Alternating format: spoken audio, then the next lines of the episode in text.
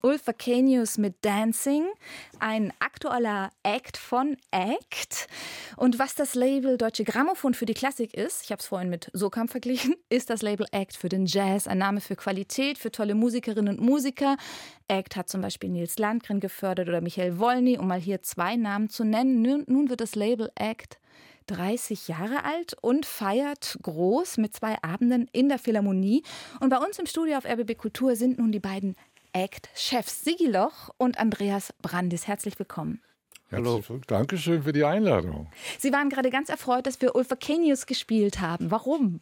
Von ja, Ihnen das, ein Act natürlich, aber ganz ja, neu. Ja, das habe ich auch sogar selbst produziert und das, äh, was mich mit Vakenius verbindet, ist, dass er einer von den vielen skandinavischen Künstlern ist, also in dem Fall ein Schwede, äh, der auch letztlich über den Künstler zu Act gekommen ist, der so viele andere zum Label gebracht hat, nämlich Nils Landgren. Nils Landgren betrachte ich sowas so ähnlich wie das Rückgrat der, der Act-Künstlerfamilie.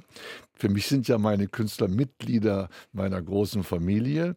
Und äh, ihn habe ich 1994 kennengelernt auf einem Festival. Nils Landgren. Nils Landgren, mhm. habe ich total begeistert. Und ich habe ihn dann auch unter Vertrag nehmen können. Und seitdem arbeiten wir zusammen. Er nicht nur als Künstler, er hat über 60 Alben gibt es von Nils Landgren bei Act, 40 davon unter seinem Namen, 20 ist er Produzent oder mitgespielt und der hat auch Ulfa Kenius äh, zum Label gebracht. Mhm.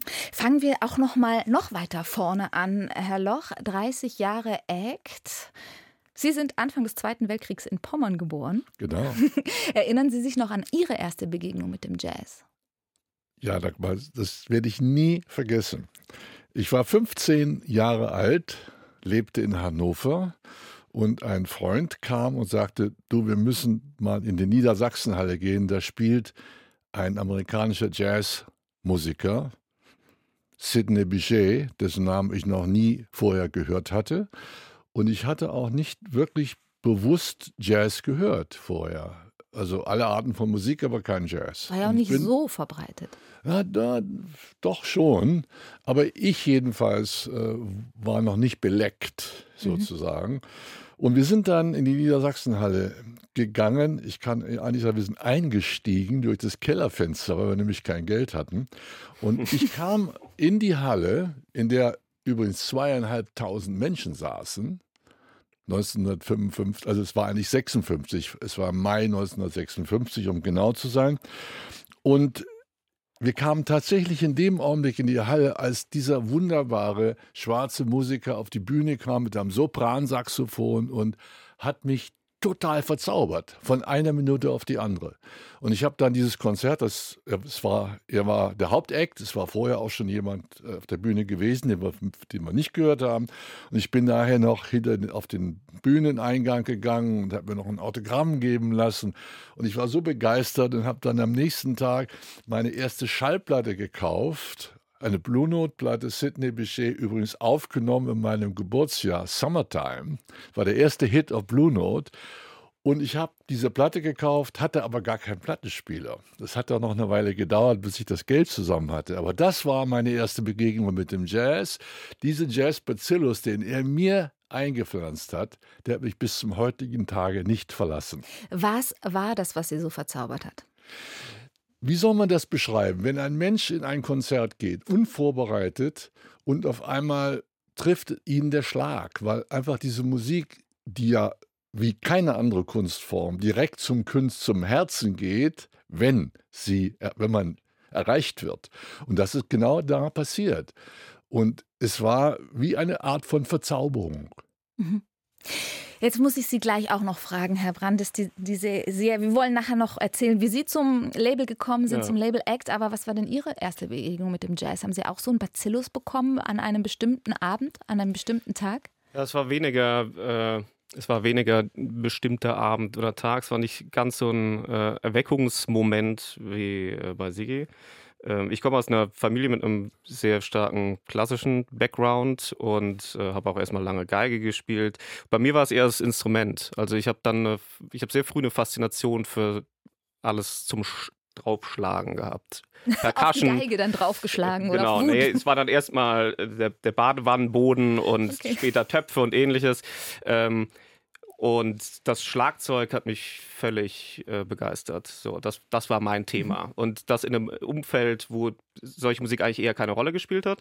Und dann ähm, habe ich endlich so mit 14 Schlagzeugunterricht durchsetzen äh, können zu Hause. Und dann ging das alles sehr schnell. Und mein Bruder ähm, äh, hat eine Amerikareise äh, gemacht und hat mir ähm, von dieser Reise ein, eine Platte mitgebracht. Er hat auch nicht wirklich Ahnung von Jazz gehabt und hatte sich was empfehlen lassen. Und es war vom Label Impulse äh, ein Tribute to John Coltrane, Dear mhm. John C., mit dem Schlagzeuger Elvin Jones. Und ähm, das war für mich äh, eine Aufnahme, die ich äh, sehr viel gehört habe. Und das war meine erste äh, Jazzplatte tatsächlich.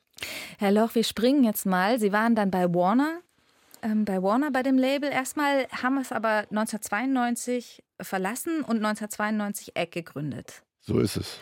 Was, war da ihre, was waren da Ihre Beweggründe, ACT zu gründen, ein eigenes Label zu wagen? Also die Beweggründe, die sind schon sehr viel früher entstanden. Also ich hatte ja schon erzählt, meine erste Platte war Blue Note. Ich habe dann mich auch mit der Geschichte von Blue Note beschäftigt und habe dann in Erfahrung gebracht, dass es zwei Berliner Juden waren, ja. die in den 30er Jahren ausgewandert sind in die USA und haben 1939 dieses Label Blue Note gegründet. Und was mich am meisten fasziniert hat, dass beide keine Musiker waren. Und da ich auch kein Musiker war, zumindest habe ich dilettiert, aber ich bin nicht wirklich. Wo haben Sie dilettiert? Auf welchem Instrument? In Hannover auf übrigens auch Schlagzeug. Okay. und dann habe ich gedacht, als Musiker werde ich das nie schaffen, auf Augenhöhe mit meinen Idolen auf einer Bühne zu stehen. Aber mit der Musik verbunden zu bleiben, meinem Leben quasi dieser Musik auch zu widmen, das hatte ich schon vor, als ich 18 war. Und da ging es nur darum, wie, komm, wie bekomme ich einen Job in der Schallplattenindustrie, um mich dann vielleicht die Leiter hochzuarbeiten. Und ich habe dann 1960 einen ersten Job bekommen als Vertreter von der Elektrola und bin durch die Lande gefahren und habe mal gemerkt, wie schwer es ist, diese Musik zu verkaufen, die ich so liebe. Dann bekam ich 62 ein Angebot, Jazzredakteur zu, zu werden bei Philips in Hamburg. Und dann hatte ich das Glück, dass ich 62 auf einem Festival Klaus Doldinger gehört habe.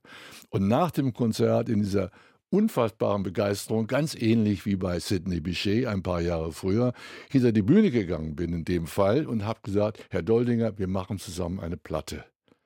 Es war ein ein, es war einfach ein Akt von Größenwahn, denn ich war überhaupt nicht autorisiert in irgendeiner Form, das zu tun stand aber im Wort dem Herrn Doldinger, fuhr zurück nach Hamburg zu meinem Chef und habe ihn tatsächlich davon überzeugen können, dass es eine gute Idee ist, mit Klaus Doldinger eine Platte zu machen.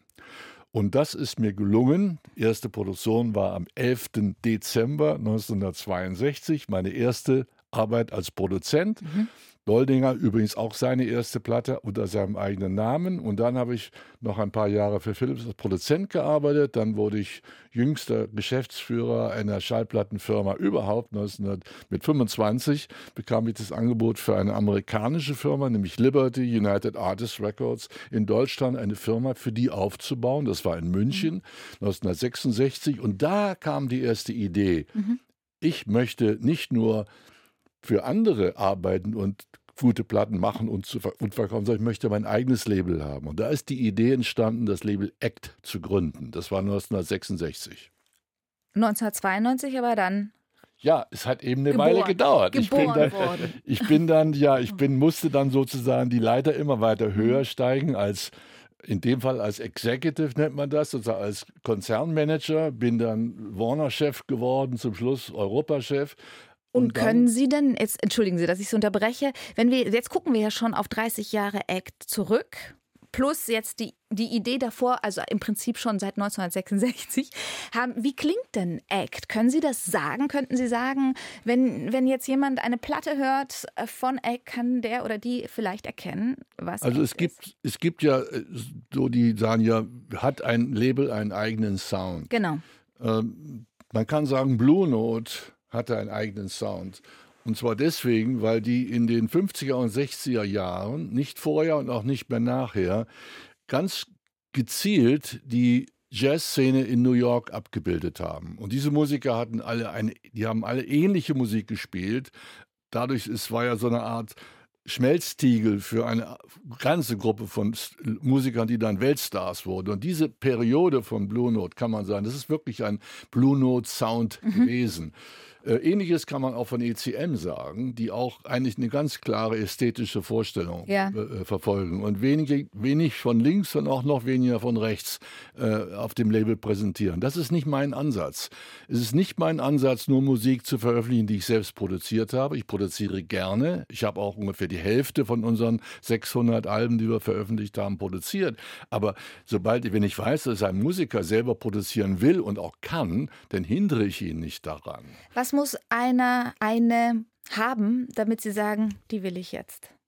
Sie muss mich genau so überzeugen, wie mich Sidney Bechet überzeugt hat 1956 und wie mich äh, Klaus Doldinger überzeugt hat 1962 und wie mich Nils Landgren überzeugt hat 1994. Ich muss sofort angezündet sein. Ich muss davon überzeugt sein, dass diese Musik mich erreicht und ich muss auch davon überzeugt sein, dass der Musiker oder die Musikerin den Wunsch haben, Musik zu spielen, mit der sie ein Publikum erreichen wollen, mit der sie die Herzen des Publikums erreichen wollen. Und wenn ich davon überzeugt bin, dass sie das können und auch wollen, dann sind sie meine Künstler. Wir haben jetzt auf RBB Kultur vom Label Act eine Rumba Mejoral.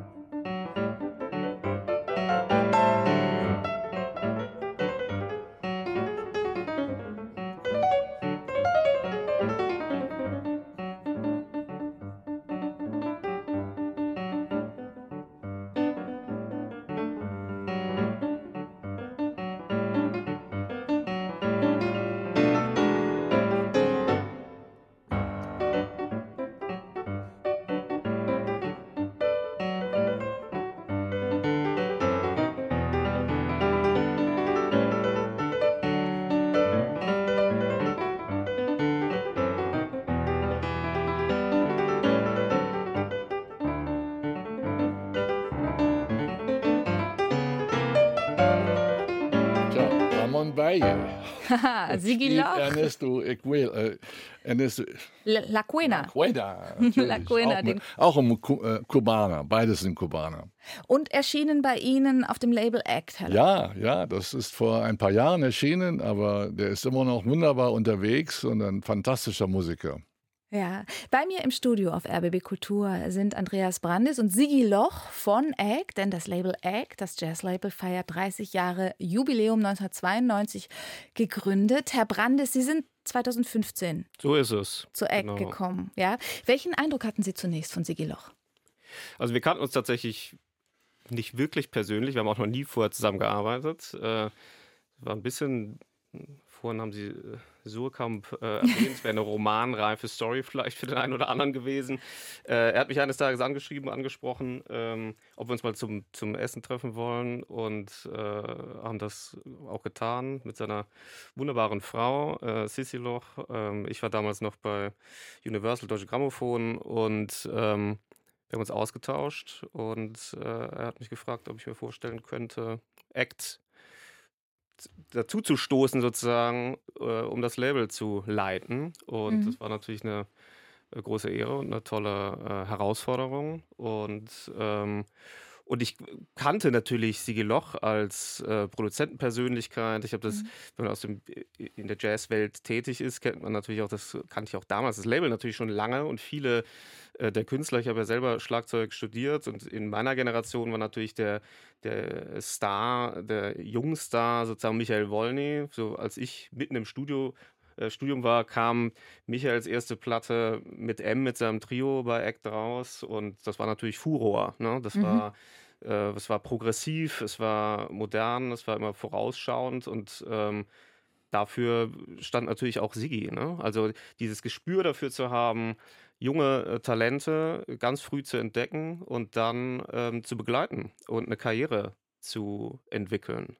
Nun hat es ja der Jazz kommerziell nicht so sehr leicht. Ja, die Pandemie, die war auch eine schwere Zeit für viele Künstlerinnen und viele Künstler, die ja ihr Geld eigentlich ja weniger durch die Alben verdienen, mehr durch die Auftritte. Das ist ja beim Jazz auch nicht anders als bei der Klassik, oder? Nein, gar nicht.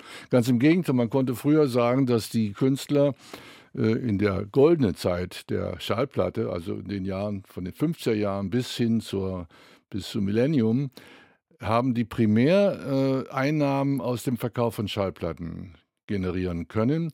Und die Tourneen waren in der Regel nur die Promotion-Veranstaltungen für den Plattenverkauf. Das gilt natürlich oder galt für die Popmusik noch in viel größerem Maße als für Jazzmusiker, die immer eigentlich äh, mit den Plattenverkäufen war das mit einigen Ausnahmen mhm. nie so ganz groß. Mhm. Aber äh, trotzdem auch die Jazzmusiker haben eben auch von den Plattenverkäufen gelebt.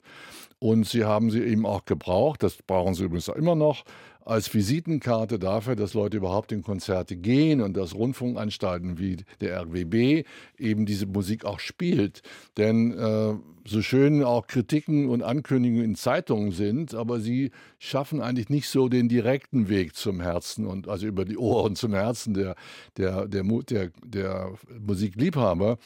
Und eben, wenn man Musik hört und sie mag und angezündet wird von dem, was man da hört, dann ist es auch leichter zu entscheiden, ich gehe jetzt in ein Konzert. Mhm. Früher haben wir eine Platte zu kaufen. Das ist heute einfach nicht mehr das, was äh, wir oder ich zumindest in meinem langen Berufsleben primär gemacht habe, nämlich Musik aufzunehmen und die dann äh, einem großen Publikum zu vermitteln und bei der Gelegenheit den Künstler zu mehr Popularität zu verhelfen. Das Spielchen ist heute ein bisschen anders. Es geht tatsächlich primär um den Live-Markt, also um die Konzerte. Und naja, und insofern müssen wir uns dieser Situation anpassen. Das war auch der Grund, als ich Andreas äh, traf zum ersten Mal. Ich habe nicht nur jemanden gesucht, der. Andreas Brandes. Andreas Brandes. Mhm. Ich habe nicht nur jemanden gesucht, der meine Vision von dem Act-Label über meine Zeit hinaus lebendig halten wird, sondern jemand, der auch meine Vision teilte, dass man als Label und als Musikverlag und Produzent eben nicht mehr, äh, nicht mehr wirklich davon, davon leben kann. Und deswegen, um die Existenz auch der Firma zu gewährleisten und auch weiterhin Künstler in ihrem Weg zu begleiten, mussten wir einen sozusagen ein neues Bein aufbauen, nämlich eine Agentur gründen. Und es ging darum, jetzt jemanden zu finden, der das Label führen kann, aber auch die Vision teilt, eine Agentur aufzubauen. Also eine Agentur für Künstlerinnen und ja, Künstler genau. und um genau. ihn mit Veranstaltern zusammen oder mit Veranstaltern zusammenzubringen. Ja. Und, und auch eigene Veranstaltungen zu organisieren. Denn ja. ich bin ja in den mhm. letzten, jetzt seit zehn Jahren äh, kuratiere ich ja auch die Serie Jazz at Berlin Philharmonic. Nicht? Wir machen in jeder Saison als offizieller Teil der Veranstaltung der Berliner Philharmoniker vier Jazzkonzerte, die ich kuratiere Klammer produziere. Mhm. Und äh, das ist eben auch ein Weg, wie wir Musikern helfen, in die großen äh, Hallen zu kommen und nicht nur im Club zu mhm. spielen. Mhm. Also das ist so eine Strategie, jetzt ein Jazz-Label in die er meldet sich, Moment, um Jazzlabel in die Zukunft zu führen, ähm, in, in Zeiten ja auch von Streamingdiensten und dieser Gratis-Mentalität. Herr Brandes, Sie wollten ja. was sagen. Ja, ich meine letztendlich, Sie haben das angesprochen, dass, äh, dass der Jazz äh, sozusagen keine kommerzielle Musik ist im, im eigentlichen Sinne.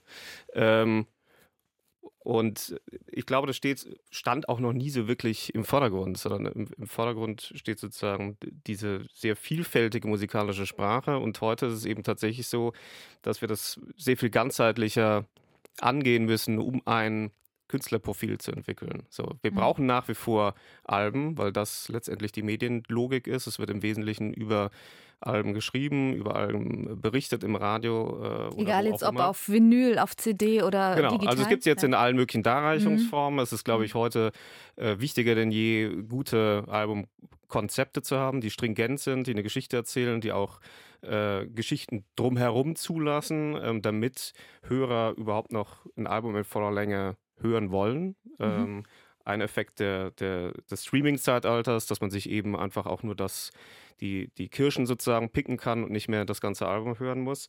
Ähm, aber man braucht sozusagen auch den Ansatz, den Künstler auf A, möglichst viele Bühnen zu mhm. bringen und ähm, und eine, eine, langfristige, ganzheitliche Karriere zu bauen. So, mhm. ähm, es reicht eben nicht, ein Album zu machen, sondern ich brauche auch im Zusammenhang damit eine Tour äh, und, und andere Aktivitäten. Ja. Jetzt wollte ich auch noch mal schauen auf die zwei großen Abenden auf die große Party in zwei Teilen zum Jubiläum von ACT, ebenfalls in der Philharmonie. Da tritt an einem Abend der große Zugkünstler oder einer ihrer großen Zugkünstler auf, Michael Wolny. Und am zweiten Abend gibt es dann eine Mischung von verschiedenen Generationen von JazzmusikerInnen. Welche Entwicklung werden wir da nachvollziehen können? Also mir ging es vor allen Dingen darum, auch abzulichten, 30 Jahre Act, was heißt das eigentlich? Sie haben vorhin mhm. gefragt, habt ihr einen eigenen Sound? Und ja. ich sage, ja, unser Sound ist die Vielfältigkeit. Nicht? Es war auch kurz im Stern, äh, war ein Artikel, da hieß es, das Tolle an Act ist, wie viel verschiedene Dinge man dort hören und entdecken kann. Und das mhm. ist genau auch das, was ich möchte. Ich möchte jetzt nicht speziell die als eine Linie in der Musikrichtung verfolgen, sondern ich möchte die möchte die besten Musiker finden, Musikerinnen finden, die ich überhaupt finden kann. Johanna Sommer wird auch auftreten, Zum Beispiel, die Johanna Sommer, nicht? Genau. Das ist ein wunderbares Beispiel. Mhm. Nicht? Die war 22 Jahre alt. Ich habe wirklich nur in der Zeitung gelesen, dass die in München in der Unterfahrt einen Wettbewerb gewonnen hat.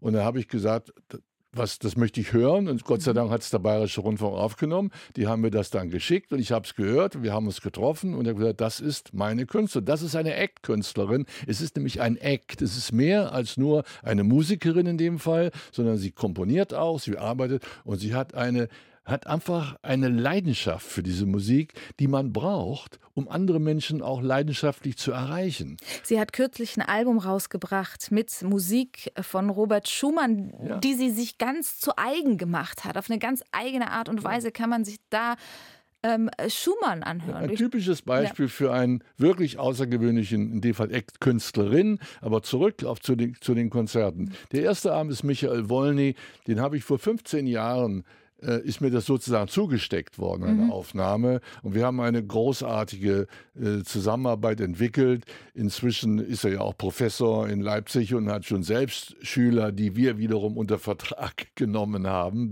die durch seine Schule gegangen sind. Aber er spielt mit seinem berühmten Trio, das erste Konzert, die erste Hälfte, dann die zweite Hälfte ist Out of Land. Das ist eine, eine Band, die auch typisch ist für Act, nämlich eine, die Grenzüberschreitung, die Verbindung zwischen diesen Künstlern alle Künstler, sowohl der Andreas Scherer, der Sänger, wie auch Vincent Perani, wie auch Emile Parisien und Michael. Jeder hat seine eigene Band und geht seinen eigenen Weg. Aber wir haben sie zusammengebracht, um einmal etwas zusammenzumachen. Das nennt sich Out of Land und die werden eigentlich nur zum zweiten Mal in ihrer Karriere auf der Bühne stehen. Und der nächste Abend ist der Nils Landgren, ich sagte schon, das ist das Rückgrat mhm. unserer Künstlerfamilie. Und der führt 30 Künstler durch 30 Jahre Act, drei Generationen.